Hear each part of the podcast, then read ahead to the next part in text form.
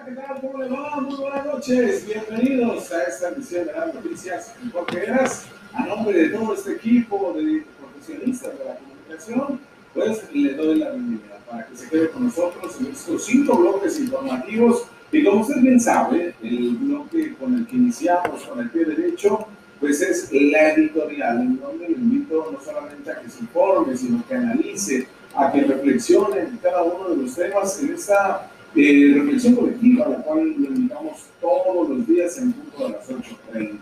Más que un noticiero, es un programa meramente informativo, noticioso, de análisis y debate. Por eso, quédense con nosotros. Ustedes piensan fundamental. La editorial, como todas las noches, lo invito a que hagamos comunidad. Y mire, mientras estamos en plena campaña, ya la tercera semana, y de los candidatos, a la, candidatos y candidatas a la gubernatura, pero también ya el día de hoy arrancó con todo, toda esta eh, júbilo partidista y de candidatos al menos en los eh, distritos electorales, los 17 de Baja California, así como también en los candidatos a municipios en los cinco municipios de la entidad. ¿Sí? En esta campaña electoral, pues vamos a ver de pero yo también no voy a hablar del tema. Porque todo el mundo, y hablo los partidos políticos y candidatos, están viviendo un festín de proselitismo en esta fiesta democrática. Pues mal, déjenme recuerdo que no solamente seguimos en pandemia, sino que también estamos en semáforo rojo o hasta púrpura, pero no de la COVID-19. Semáforo rojo, púrpura, usted elija, de violencia especialmente en delitos de alto impacto. Continuamos con esta inseguridad. La violencia, los robos, los homicidios, los feminicidios, los secuestros, esos no paran porque hay campaña electoral, ni paran ante las promesas de combatir inseguridad, las estrategias, no para, estamos en ello. Y las autoridades de los cinco municipios y del gobierno del Estado y, además los que representan al gobierno de México en Baja California deben hacer su chamba. ¿eh? Por eso es importante de que no se politicen ellos dentro de estos actos proselitistas. Y miren, esto lo saco a colación, porque siempre traemos datos documentados. Por eso cuando me dicen, ¿en qué momento vas a empezar a dar notas ¿no? en este formato tradicional? Y yo les digo, nunca, porque lo que acá hacemos desde el editorial es dar información precisa con enfoque periodístico y obviamente ya después vendrán las notas de los compañeros. Pero lo saco por eso, porque tenemos datos oficiales que de acuerdo a una encuesta realizada por el Instituto Nacional de Geografía y Estadística de INEGI, que cada trimestre saca información precisa de percepción ciudadana en cuanto a la violencia y delincuencia, índices delictivos que hay en Baja California.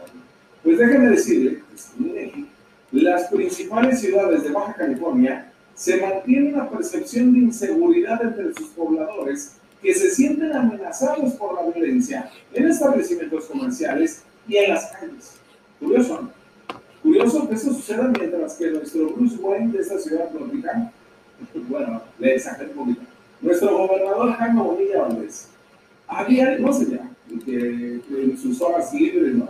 O como burócrata quizá, tras su jornada este, laboral, pues gusta de ir a, partidos de béisbol en otros países, pues a diario el gobernador, hay que decirlo también, se pone ¿no?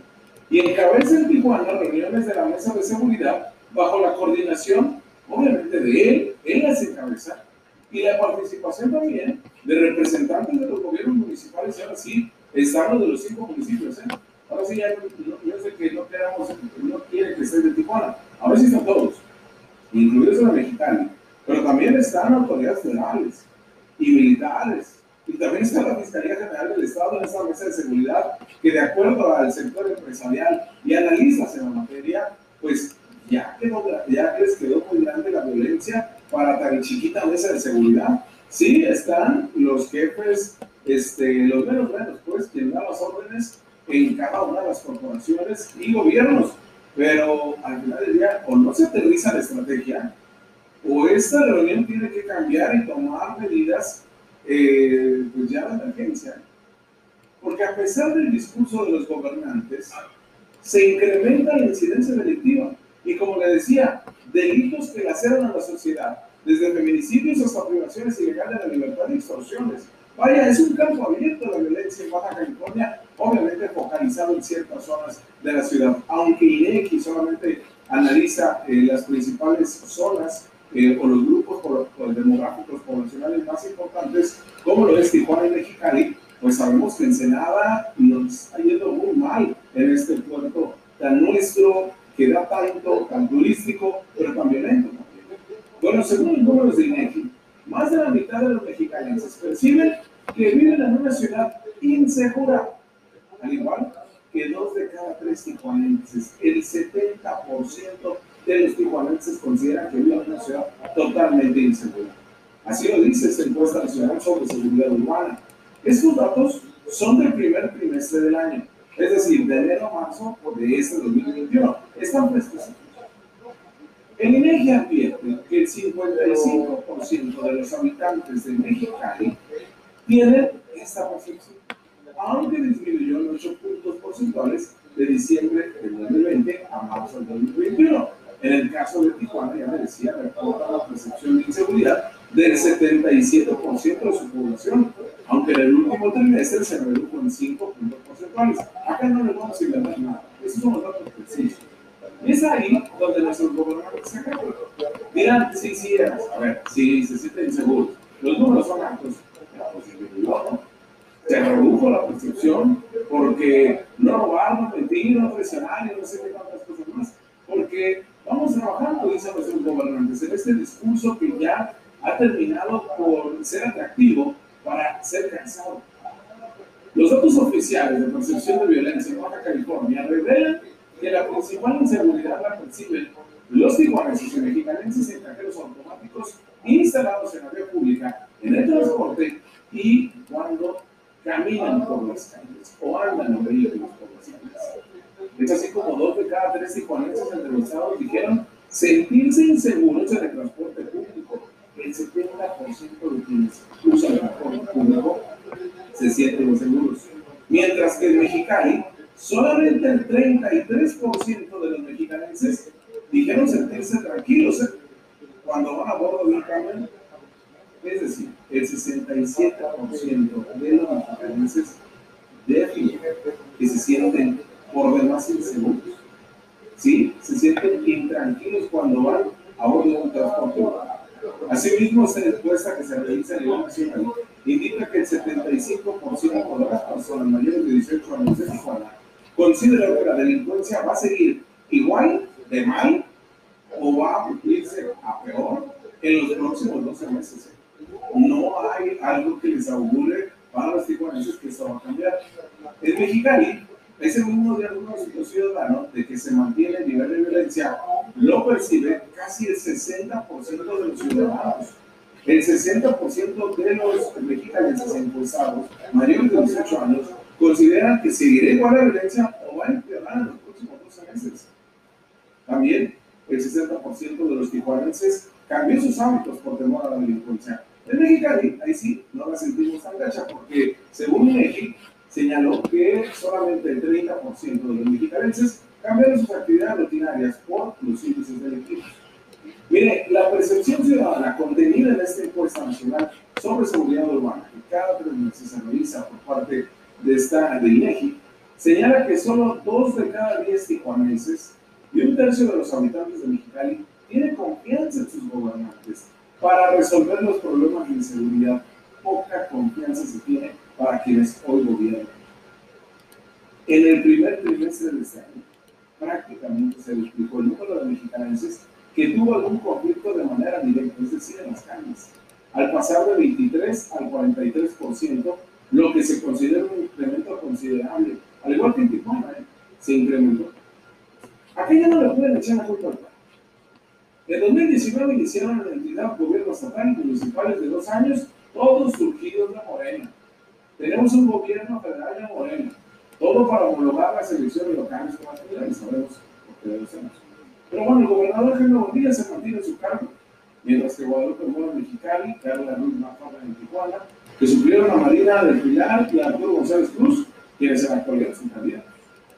El otro También lo que terminamos observar es que acá pues, hoy Morelos frente a un problema que ahora veremos cómo lo cambian, cómo se cambia la estrategia o se siguen las mismas. Pero esto debe de ser un diagnóstico, debe de ser la punta de lanza para sus políticas públicas en materia de seguridad en cuanto a su compromiso de campaña. En otro tema de seguridad, déjenme le comento que Baja California es una de las siete entidades de México donde la violencia política ha registrado asesinatos y heridos, de acuerdo a un diagnóstico de Estrategia Nacional de Protección en Contexto Electoral. Este es un documento elaborado por la Secretaría de Seguridad Ciudadana del Gobierno de México. Señala que en esta situación de vulnerabilidad para los y las candidatas se encuentran Oaxaca, Guanajuato, Veracruz, Guerrero, Morelos, Jalisco y Baja California. Sí, ahí nos podemos cantar de que estamos muy bien. Según el reporte dado a conocer en marzo del 2021 por Rosa Isla Rodríguez, titular de la Secretaría de Seguridad Pública del Gobierno de México, de septiembre de 2020 a febrero de 2021 se registraron 73 delitos relacionados con acontecimientos políticos, entre los cuales hubo 64 víctimas de homicidio en Baja California, México, incluido uno en Baja California, un aspirante a candidato a regidor. La Secretaría de Seguridad y Protección Ciudadana dijo que se trata de un operativo que se está haciendo ya por, por el apoyo de la Secretaría de Gobernación, la Consejería Política, la Unidad de Inteligencia Financiera, también hasta, hasta el Centro Nacional de Inteligencia, porque un mes después de darse a conocer esta estrategia nacional, se registró el asesinato de Luis Roberto González, candidato a regidor independiente por el municipio de Albuquerque. Fue el 9 de abril, cuando un comando acribilló a este candidato afuera de un establecimiento comercial de esa ciudad fronteriza. Y es ahí pues, donde surgen muchos problemas. Pero especialmente usted se siente seguro, señor Usted que nos ve en Senado, usted que nos ve en Tijuana, en Mexicali. Y yo sé que ha sido una pregunta recurrente que le he hecho y hemos abordado acá en el análisis en las noticias con Jorge Gas. Pero es que no le vamos a invitar a en el región. No porque estemos en campaña, porque como le acabo de decir, lo que están viviendo los candidatos también es un sector este, vulnerable porque no necesariamente están seguros. Hoy por hoy ningún candidato a la gubernatura, ningún candidato o candidata a las alcaldías, así como diputaciones, ha solicitado algún tipo de protección. Dicen la mayoría que, se, que si bien es cierto, se sienten inseguros en la ciudad y forman parte de esa percepción ciudadana que no se regida, debemos estar todos en unidad. Y de esto hacerle frente a la delincuencia. Pero ocupamos una estrategia, ocupamos una política pública de seguridad, ocupamos una otra. Y es ahí donde las autoridades son las que tienen el sartén el mano. Pero nosotros como ciudadanos no podemos quedar esperando. Le pregunto qué hacer. Le pregunto también si se siente seguro. Y le pregunto también si usted considera que en 12 meses va a seguir igual de peor que lo que estamos viviendo en Mexicali, en Senado,